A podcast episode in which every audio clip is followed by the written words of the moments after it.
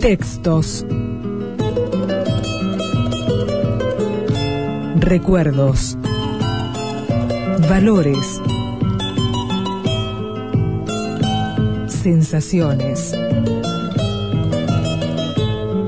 Personajes. En el 2000 también. También. Las últimas palabras.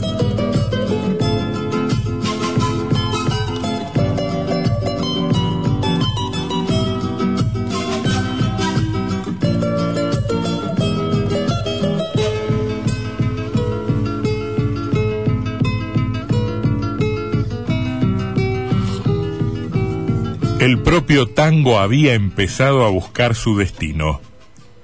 Ya no se concebían los títulos desfachatados de sus orígenes, como Dame la lata, Mordeme la oreja izquierda, Dos sin sacar, y otros de comprensible parentesco con los lugares donde se empezaron a bailar. Mi Noche Triste, en 1918, cambia la historia. Es el teatro con sus grandes públicos de entonces quien pondrá ese título y esas palabras en boca de todos, como poco después, en 1920, hará con Milonguita y luego con muchos otros.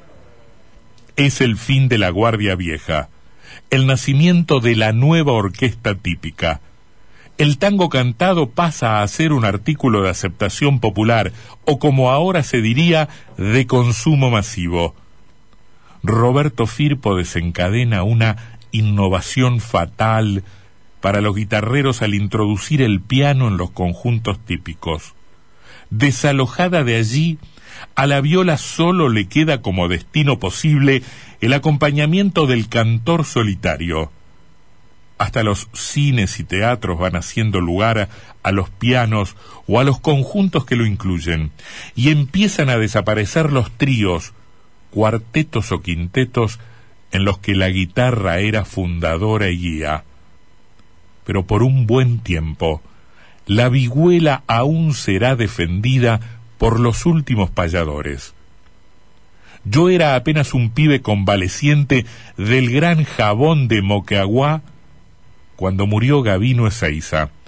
Casualmente el mismo día de 1916 en que asumió su primera presidencia Hipólito Irigoyen. Pero por el barrio de Saavedra, lo mismo que por las otras orillas de la Pampa, por los corrales del oeste o del sur, donde los receros se juntaban, supo perdurar la presencia de los payadores alcancé a conocer a algunos de larga fama, y ya adolescente a acompañar a otros que, como alguna vez sucedía, eran hábiles improvisadores, pero negados para la guitarra.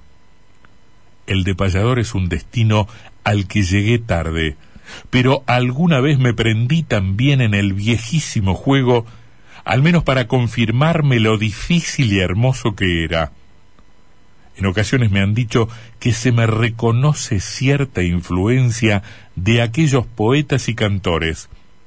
Si fuese verdad, sería uno de mis mayores orgullos, uno de mis mejores méritos. Un regalo de esta noche inaugural contaremos con la presencia del campeón de la poesía instantánea que termina de ser laureado en Paysandú, el payador David Seixas.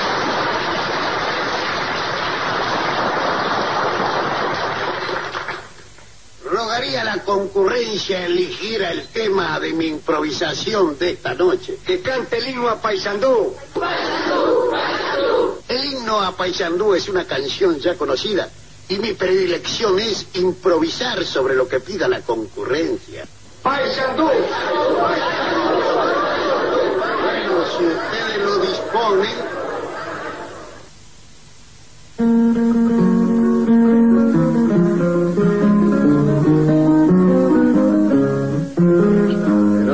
paisandú, yo te saludo, hermano de la patria en que nací Brasil. Hechos y tus glorias esplendentes se cantan en mi patria como aquí.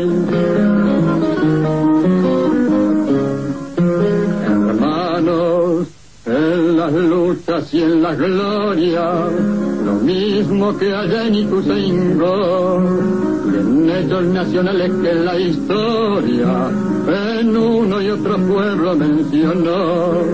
Heroico paisandú, yo te saludo, la Troya americana porque lo es. Saludo a este pueblo de valiente, cuna de los bravos, treinta y tres.